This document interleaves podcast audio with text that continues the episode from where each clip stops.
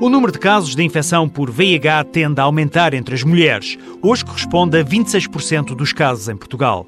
A SERES é uma unidade de apoio entre pares, ou seja, de mulheres seropositivas para mulheres seropositivas. Surgiu em 2005 por iniciativa de Isabel Nunes, também ela infectada com o VIH.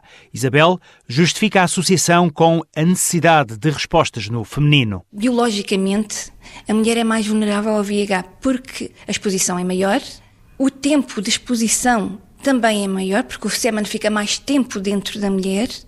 O sêmen contém mais vírus que as excreções vaginais, por exemplo. Convém salientar também a mutilação genital feminina, que é uma prática que não tem em atenção uh, os fatores de transmissão.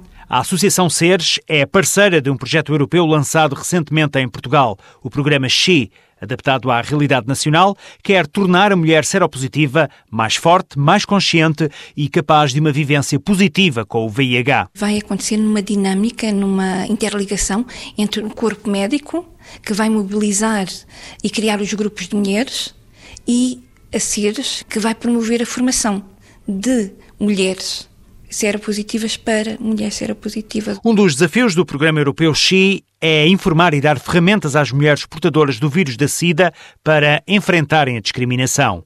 Aos olhos de Isabel Nunes, diagnosticada com o VIH em 89, é um dos caminhos para a inclusão plena das mulheres seropositivas. Havia um desconhecimento total da doença.